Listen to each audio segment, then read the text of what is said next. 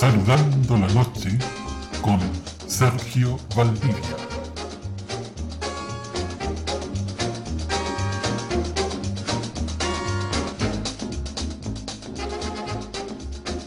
Las otras personas se expresan de una manera, pero quieren decir algo muy diferente. Para entender y comunicarse profundamente, sonríe, observa y descubre la estructura profunda del otro.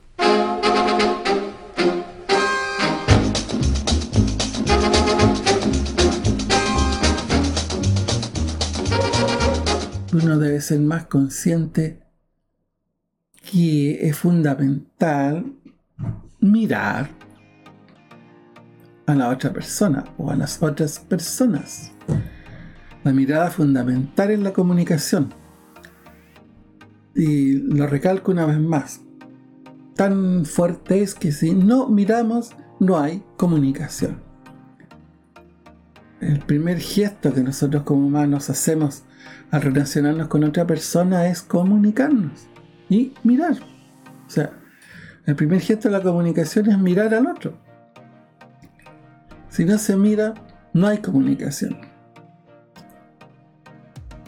Y si alguien es no vidente, bueno, tiene hartos factores en contra, se podrá auxiliar de muchas cosas para tener una aproximación, pero obvio que se le van a escapar la inmensa mayoría de los detalles con respecto a otra persona. Y lo siguiente, dicho también, la sonrisa. Algo más que mostrar los dientes, pues. Más que eso es sonreír, es el gesto más importante que nosotros podemos hacer como especie, porque cuando sonreímos estamos expresando aprobación, comprensión. Decimos aquí estamos, tengo una buena actitud, estamos receptivos, te escucho, etc.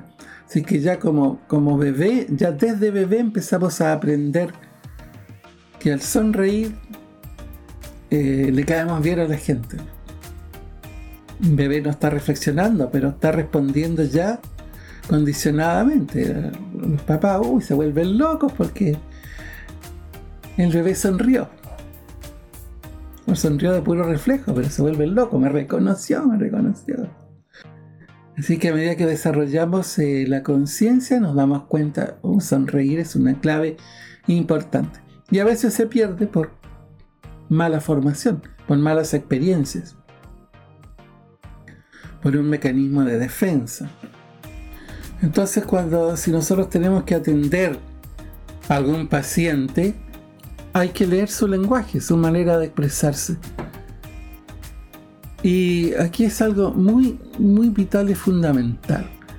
Y es que un paciente o cualquier persona en general no nos dice toda la verdad, ya sea consciente o inconscientemente, ya sea que se avergüenza, que todavía no tiene confianza, o que está acostumbrado en la vida a mostrar lo que no es, a, tener una imagen de algo que realmente no es, o porque siquiera no se da cuenta. Ni para ayudar a alguien efectivamente, claro, tenemos que saber un poco qué es lo que realmente una persona quiere decir. Hay dos niveles de comunicación. La comunicación verbal. Una de ellas se llama estructura profunda y la otra estructura superficial. Y la estructura superficial es la manera como una persona elabora su comunicación, su lenguaje comunicacional para transmitir algo.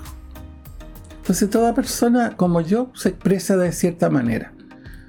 Y que depende de su formación, depende de su cultura, del manejo del lenguaje, pero sobre todo depende de su representación interna, de los canales que utiliza y de lo que quiere expresar o darse a conocer a los demás. ¿Cómo quiere darse a conocer a los demás? Sin embargo, esto no corresponde a lo que una persona es realmente. Es decir, cada uno tiene como una disfraz, como una careta. Es una persona. Una persona, tiene una máscara. Y con ella se expresa el mundo. Según el momento, según las personas, según las circunstancias. Así que elabora todo un esquema comunicacional que es superficial, es por la superficie, es exterior, es lo que quiere mostrar, pero tras la máscara oculta sus verdaderos pensamientos, sus verdaderas ideas, sus verdaderos propósitos. Claro, y si queremos entender mejor a la familia, a los amigos, a los pacientes, a los alumnos, ojalá nos acerquemos a su estructura profunda. Y como vamos a ver también, nosotros vamos a ser más creíbles, más persuasivos, más exitosos en la medida que nuestra comunicación verbal se acerque más a una estructura profunda en vez que una estructura superficial. Claro, no es sincero, en parte por buscar eh, aceptación del medio, del grupo donde está. Eh, mm, las personas suelen pensar mucho en el que dirán los demás, entonces buscan como adaptarse, no molestar, no crear conflictos, muy preocupados de la opinión de los otros, y eso por, claro, una baja autoestima, una baja valoración. Y muchas personas tienen miedo por su inseguridad, por experiencias que tuvieron de vida, de opinar, porque cuando niños o jóvenes y se atrevieron tal vez a opinar, a tener sus ideas, fueron muy criticados o hasta castigados. Entonces yo me encuentro con una gran cantidad de pacientes que tienen ese problema. Que, por ejemplo, tienen trabajos relativamente buenos, eh, son muy inteligentes, tienen mucha capacitación, competencia, como le llaman ahora, y sin embargo no logran ascender, no le dan puestos de responsabilidad ah, y pasan los años. ¿Y esto por qué? Porque no se atreven a dar su opinión a dar su punto de vista. No lo hacen. Y cuando los jefes les critican o les llaman la atención, no se defienden. O para no crear conflicto o ya simplemente porque ya están tan habituados a esto que se paralizan. Entonces es frecuente que me pidan eso, como, como uno de los cambios en sus vidas es ser capaz de expresar las ideas, ser capaz de enfrentarse, de defenderse y de tener la tranquilidad y serenidad para dar sus puntos de vista o sus soluciones. Entonces, claro, para un empresario, para un empleador, tener a alguien que no da sus opiniones, que no trae soluciones, que no aporta, bueno, se le tiene ahí nomás, en un puesto más inferior. Y claro, y la persona cada vez más descontenta en el trabajo consigo misma y es ella misma la que está provocando las cosas. Entonces sí, las personas que se acercan como pacientes se dan cuenta o alguien se los hizo ver, pero mucha gente no se da nunca cuenta que la verdadera causa está en eso, en que no, no expresa eh, credibilidad, magnetismo, no, no parece una persona creativa, hace lo que le dicen simplemente, no está aportando. Entonces tampoco puede tener mayores expectativas. Eso le pasa a mucha, mucha gente. Así que esto es muy común. Ah, hay gente entonces que conscientemente, premeditadamente, porque quiere manipular a los demás, presenta una imagen de lo que no es.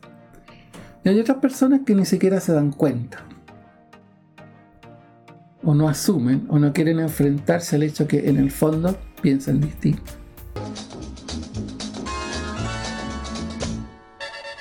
Soy Sergio Valdivia, fundador del Instituto Internacional Círculo Aleph desde 1972, el Instituto para el Desarrollo Personal en América Latina.